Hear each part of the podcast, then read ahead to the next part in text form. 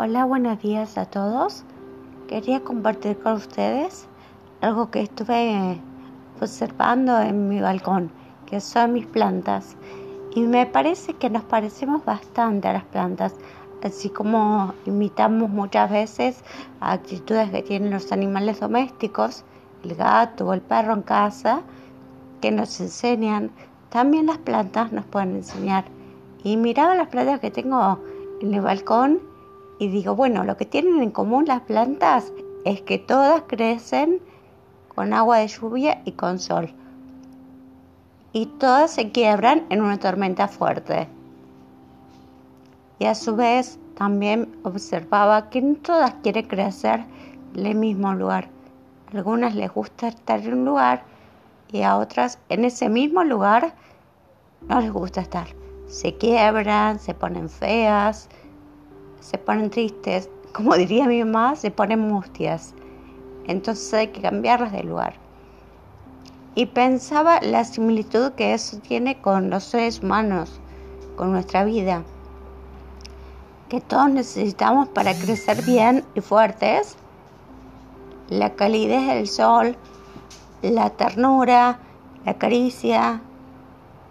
Y también crecemos con el agua de la lluvia y también nos quebramos cuando es demasiado violento, cuando es tormenta, cuando esas enseñanzas nos golpearon mucho, muy fuerte. Pero así todos renacemos igual que las plantas.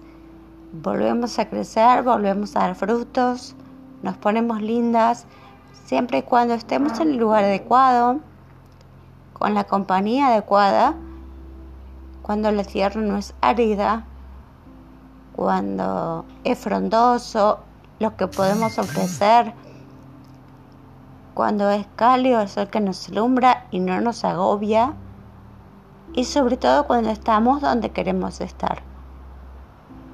Me parece que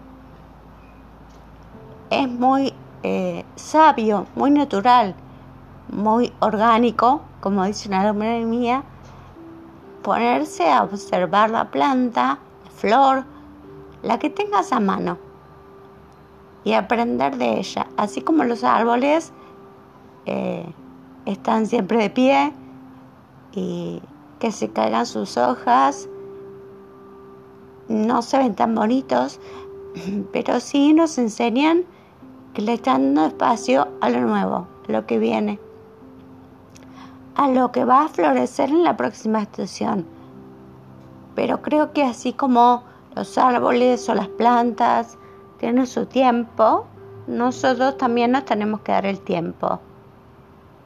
A veces nos apresuramos y nos equivocamos. A veces nos enojamos porque las cosas no son de tal o cual manera ya, ahora. Y tal vez no sean así porque no sea el momento de que sean. Es difícil aceptarlo pero dicen que el universo nos da realmente lo que nos está haciendo falta. No siempre pedimos bien, no siempre nos da lo que pedimos, pero siempre nos da lo que nos está haciendo falta. Y lo que tenemos es que valorar el tiempo y dar a nuestro cuerpo, a nuestra mente y a nuestra emoción el tiempo necesario para florecer, incluso en la peor de las tormentas. Hasta el próximo podcast.